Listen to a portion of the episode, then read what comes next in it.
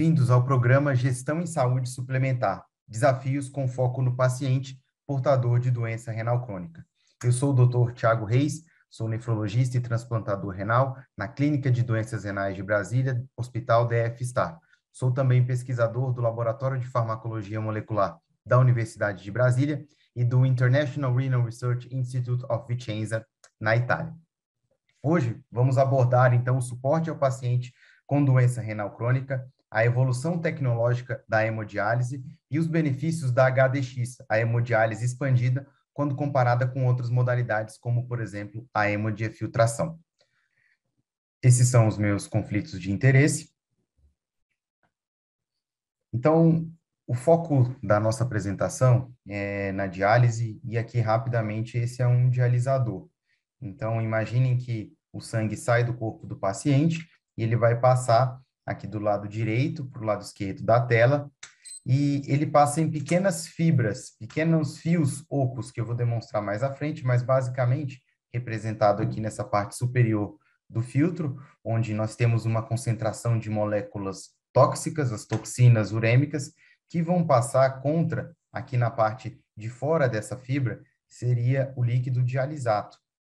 E aí existe um movimento, então, dessas moléculas do sangue em direção ao dialisato. Então, aqui é o exemplo do filtro para hemodiálise expandida, HDX, o filtro Terra Basicamente, aqui, falando das funções renais, então, os rins, eles ficam aqui próximos da, da última costela, e a unidade de filtração renal são pequenas, pequenos novelos de vasos sanguíneos, chamados de glomérulos, que no total temos aproximadamente um milhão de glomérulos. E aí funciona assim a fisiologia: o sangue chega nessa unidade, no glomérulo, é filtrado e aqui libera o ultrafiltrado. E aí o sangue que não foi filtrado, ele volta para a circulação sistêmica.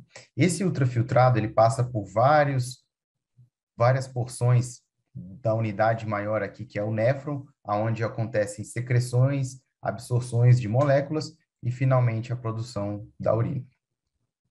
Aqui, então, aquela unidade básica de filtração, o glomérulo, e aqui, então, demonstrando a anatomia do glomérulo.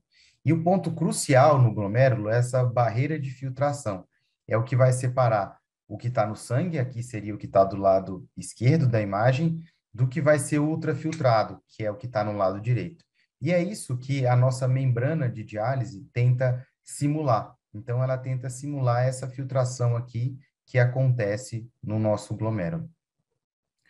Com a progressão da doença renal crônica, algumas moléculas que normalmente seriam eliminadas começam a ser retidas.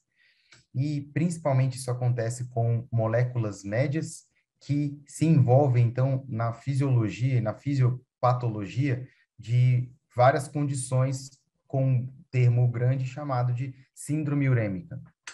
Então, aqui dá algum exemplo de moléculas médias que estão relacionadas com a síndrome urêmica, por exemplo, a beta-2 microglobulina associada à amiloidose secundária, o acúmulo de cadeias kappa com toxicidade imunológica, o aumento de epsidina associado à anemia e o aumento de fator de necrose tumoral alfa relacionado a um fenótipo hiperinflamatório nos pacientes dialíticos.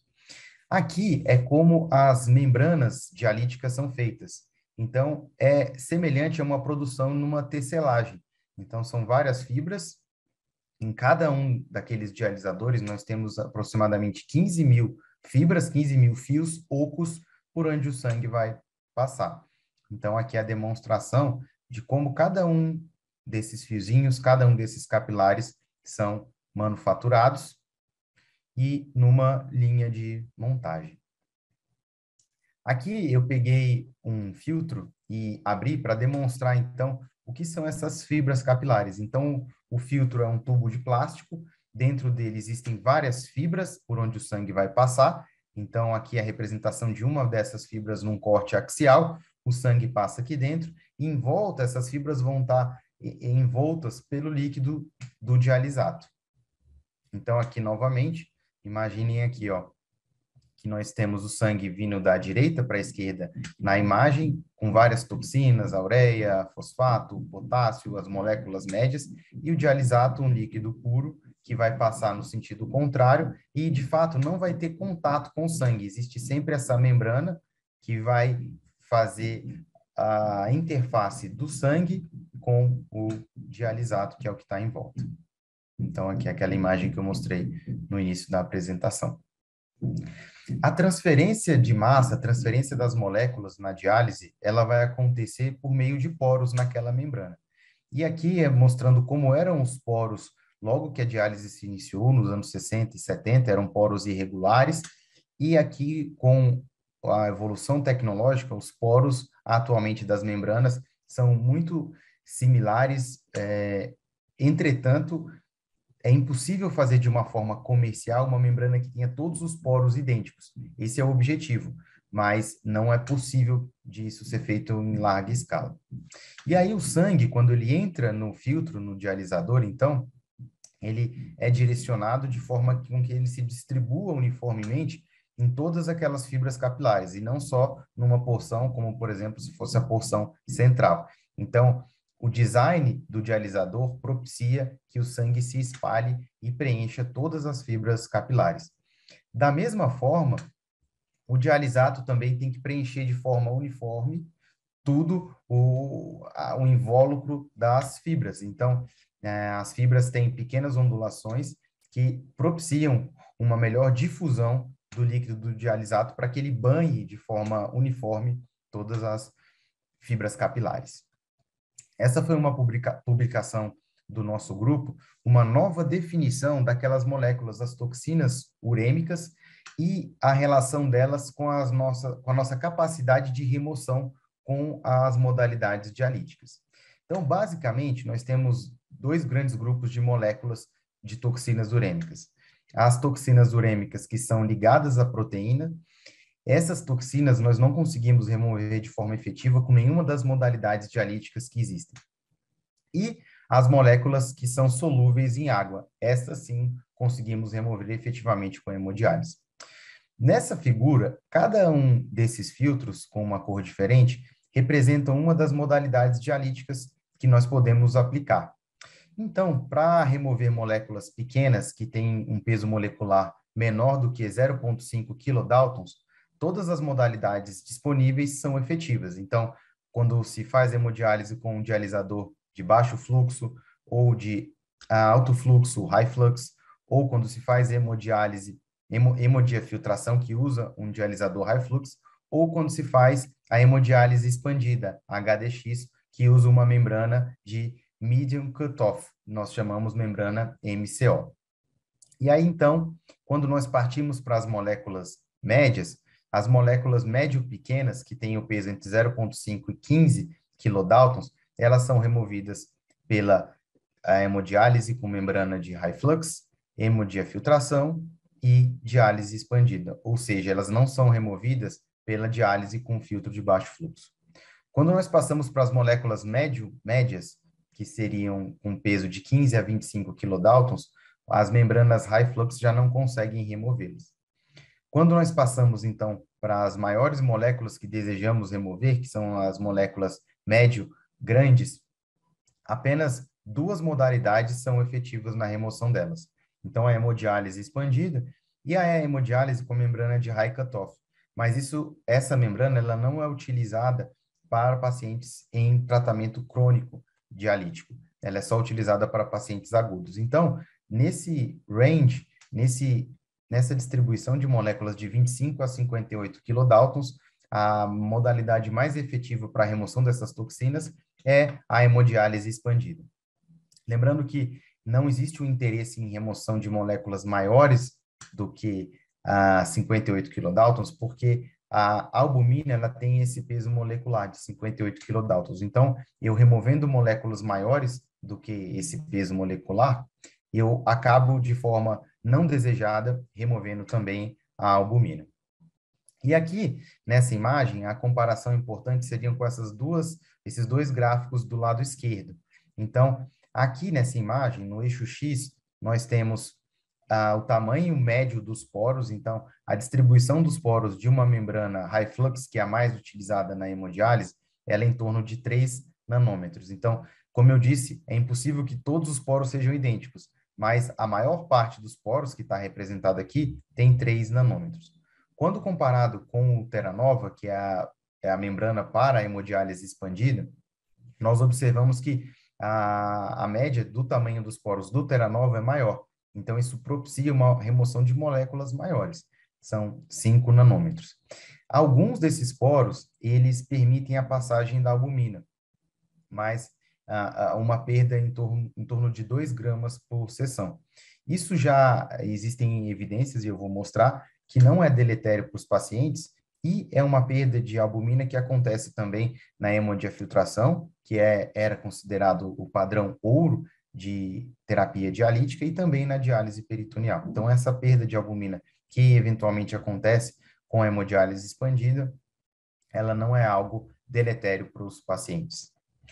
Bom, em relação à segurança desses novos dialisadores, então dos dialisadores de médio ponto de corte da Ultera Nova, uma pergunta legítima é se, por ele ter poros maiores, não haveria um maior risco de contaminação do paciente, no sentido de que se o dialisador, que é o que envolve as fibras, o, dialisato, que é o que envolve as fibras capilares, se ele tiver contaminado por produtos bacterianos, se isso não passaria com mais facilidade para o espaço de sangue e finalmente voltaria para o paciente. Isso foi um estudo in vitro, mas que ele simulou o compartimento de sangue. Então, essa solução aqui simula o sangue, o sangue viria aqui, passaria dentro das fibras e depois voltaria para esse mesmo compartimento. A simulação do dialisato foi feita com um líquido propositalmente contaminado com produtos bacterianos de dois tipos, da Escherichia coli e da Pseudomonas aeruginosa.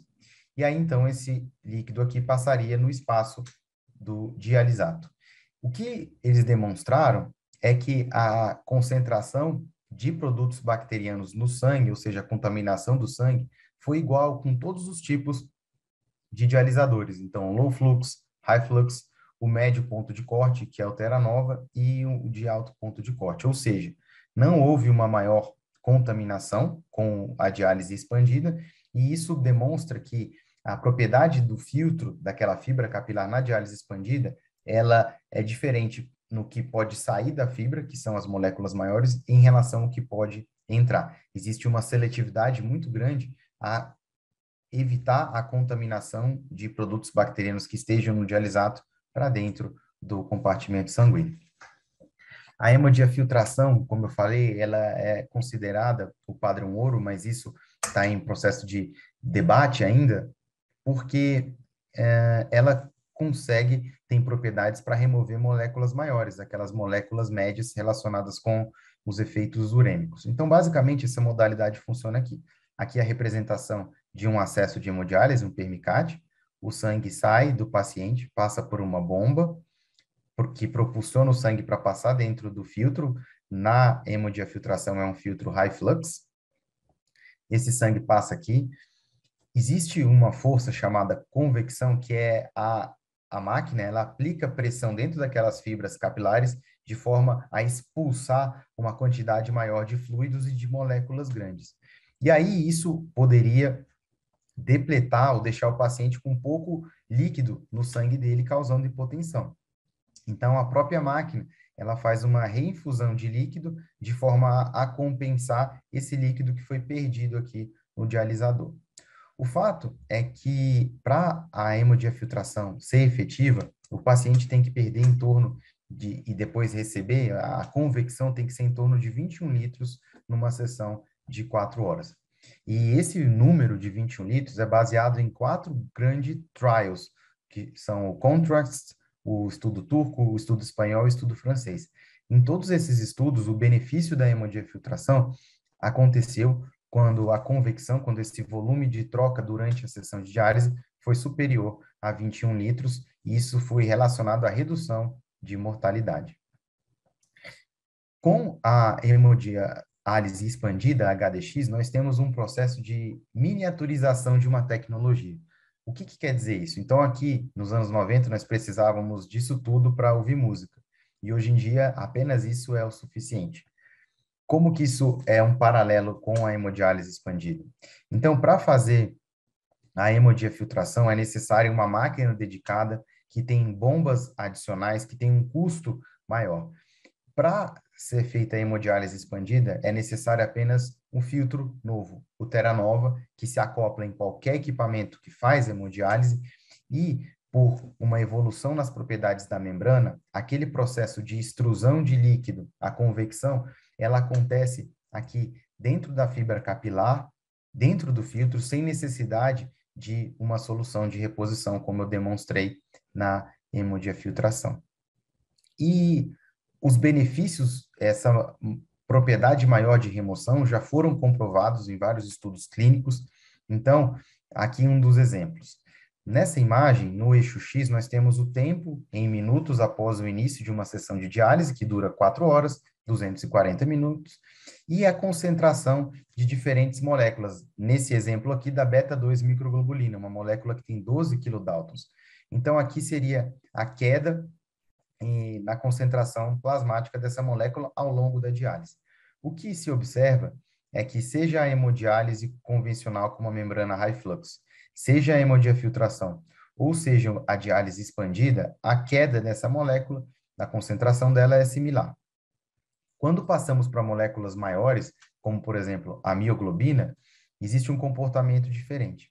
Então, essa aqui é a queda da concentração da mioglobina numa diálise convencional, essa aqui é a queda na hemodiafiltração, e observem que a queda mais pronunciada e maior é com a hemodiálise expandida com o Teranol. Para a hemodiálise expandida oferecer os maiores benefícios, quanto maior o fluxo de sangue no equipamento, maiores vão ser os benefícios. Então, esse estudo demonstrou isso. Aqui é a remoção, o que nós chamamos de clearance, em ml por minuto, de três moléculas, a beta-2, a mioglobulina e o fator D do complemento. Se o fluxo de sangue do paciente está em 300 ml por minuto, por exemplo, essa vai ser a remoção da beta-2 microglobulina, 64. Passando o fluxo para 400, isso vai para 84 ml por minuto. Para a mioglobina era 49 com fluxo de 300, isso passa a 59. Então, se possível, quanto maior o fluxo de sangue, melhor para o paciente. Quando comparando a remoção de moléculas médias na hemodiálise expandida, quando, quando confrontada com a hemodiafiltração, vejam a diferença, então, na remoção de moléculas, principalmente moléculas maiores, como, por exemplo, o fator D do complemento, que tem 24 kilodaltons. Na hemodiálise expandida, remoção 26 ml por minuto. Na é, hemodiafiltração, 12 ml por minuto, ou seja, uma diferença bem importante. Agora, eu vou citar alguns estudos marcantes e impactantes que são estudos pivotais, uh, dando suporte ao conceito atual de que a modalidade que consegue remover mais moléculas médias é, de forma mais efetiva, é a hemodiálise expandida. Primeiro, comparando com a hemodiálise convencional, que usa uma membrana high flux. Então, nesse estudo da Alemanha, 48 pacientes foram uh, randomizados com um desenho de estudo de crossover. O que, que quer dizer? os pacientes fariam um período de diálise convencional, depois eles seriam trocados para a diálise expandida e depois retornariam para a diálise convencional. Esse desenho de estudo é feito para ver a influência do diferente tipo de membrana e de modalidade dialítica em variáveis tanto clínicas quanto laboratoriais. Nesse estudo, a avaliação laboratorial foi muito interessante, porque a transcrição de moléculas inflamatórias, ou seja, vindo a molécula vindo do DNA do paciente, que chama mRNA, foi a concentração e a produção dessas moléculas foi menor durante o período que o paciente usou Teranova, especificamente de moléculas relacionadas à inflamação. E nós sabemos que os pacientes dialíticos são, digamos assim, hiperinflamados, e isso se relaciona com piores desfechos clínicos. Um estudo coreano avaliou parâmetros de qualidade de vida. Isso é algo muito importante, porque eventualmente a equipe de saúde foca em parâmetros como ah, mortalidade, redução de eventos cardiovasculares, mas para o paciente, o que é mais importante é a melhora na percepção dele em relação à própria saúde. Então, esse estudo da Coreia randomizou 50 pacientes para ou fazerem hemodiálise expandida ou hemodiálise convencional ao longo de três meses, comparando a qualidade de vida e sintomas relacionados à qualidade de vida. Muito interessante que eles observaram que, em relação à disposição para a atividade física, isso foi melhor após três meses fazendo diálise expandida, quando comparado à diálise convencional, e também redução de sintomas de prurido, de coceira, algo que acomete até 40% dos pacientes em diálise e afeta negativamente bastante a qualidade de vida desses pacientes. Esse foi um estudo que nós realizamos no, no nosso centro, e o que há de peculiar aqui no nosso centro é que nós fazemos um regime de diálise de cinco vezes por semana. Então, não é o habitual de três vezes por semana. E esse regime, ele já provadamente se relaciona com melhor qualidade de vida e maior sobrevida dos pacientes. Então, nosso objetivo era avaliar se, num regime desse, que é considerado o melhor regime dialítico, nós colocarmos a membrana que tem maior, maior capacidade de remoção de moléculas tóxicas, se isso iria potencializar ah, os efeitos benéficos da diálise frequente. E aí, então, os pacientes estavam na diálise convencional e eles foram trocados durante dois meses para hemodiálise com Teranova, finalmente depois retornando para a diálise ah, habitual. E de forma interessante, nós observamos após essas duas semanas no tratamento com a hemodiálise expandida, uma redução estatisticamente significativa nessa molécula média, nessa toxina urêmica, prolactina. E o aumento da prolactina está relacionado com disfunção sexual. Então, é, isso é um achado inicialmente laboratorial, nós não encontramos diferenças clínicas e também não as exploramos, mas é algo muito promissor, ou seja, o benefício da hemodiálise expandida na é, questão sexual dos pacientes que impacta de forma importante a qualidade de vida. Bom, para avaliar a segurança dessa modalidade dialítica, da hemodiálise expandida, quando comparada com a hemodiálise convencional, esse é o maior trial até o momento, ele foi realizado nos Estados Unidos em 22 clínicas de diálise, e o desenho desse trial foi randomizar, dividir pacientes para ficarem fazendo hemodiálise convencional ou para fazerem a hemodiálise expandida. E o objetivo em relação à segurança era avaliar se por a hemodiálise expandida remover mais moléculas, se isso se ela acabaria removendo mais albumina. E o que eles observaram então nesses seis meses, nas 24 semanas de acompanhamento dos pacientes, é que a albumina dos pacientes no final do estudo, quando comparada com a albumina no baseline, no início do estudo, era semelhante, seja no grupo que fez hemodiálise convencional, seja no grupo que fez a hemodiálise expandida. Então, mostrando a segurança dessa modalidade terapêutica. E, finalmente, esse foi o estudo mais desafiador, porque ele agora não comparou a hemodiálise expandida com a hemodiálise convencional. Ele fez a comparação com a hemodiafiltração, que é considerado o padrão ouro das modalidades dialíticas. Lembra que eu falei que era importante que a troca de volume na hemodiafiltração fosse superior a 21 litros, porque isso se relacionava com redução de mortalidade. E para que houvesse uma comparação justa entre essa modalidade e a diálise expandida, essa troca teria que ser maior do que 21 litros. E de fato foi. A média de troca por sessão de fluido desses pacientes, a média de convecção foi de 24 litros. Bom, quais foram ah, as medidas avaliadas? Então, os desfechos primários seriam a redução dessas moléculas médias. Então, a beta-2 microglobulina, que tem 12 kilodaltons, o FGF23, que está relacionado com o metabolismo ósseo na doença renal crônica, que tem 32 kilodaltons, o YKL, que tem 40 kilodaltons, uma molécula maior, e as cadeias kappa e lambda.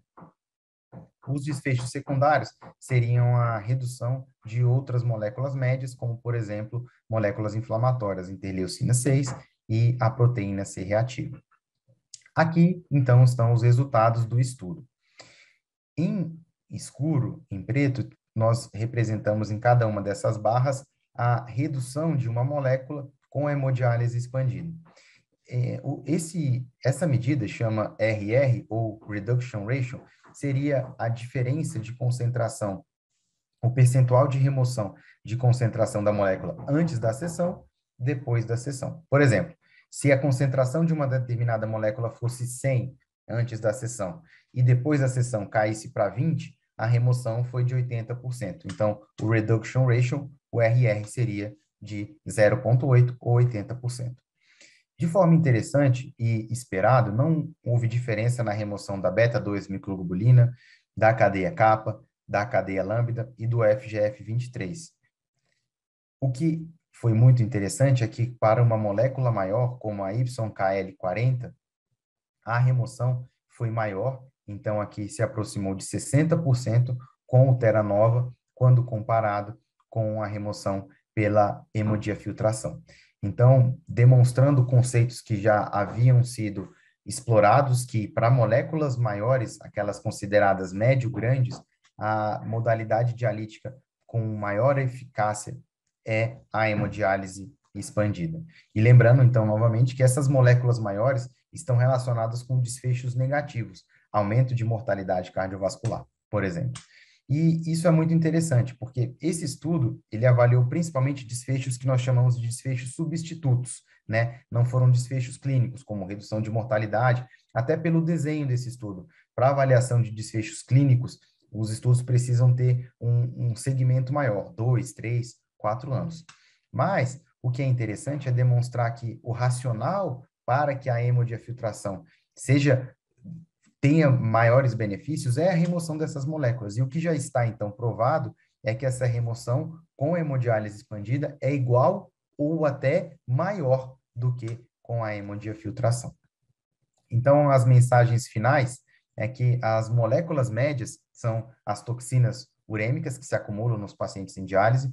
O Teranova, ele se assemelha à barreira fisiológica, aquela barreira da da membrana basal glomerular que eu mostrei no início da apresentação.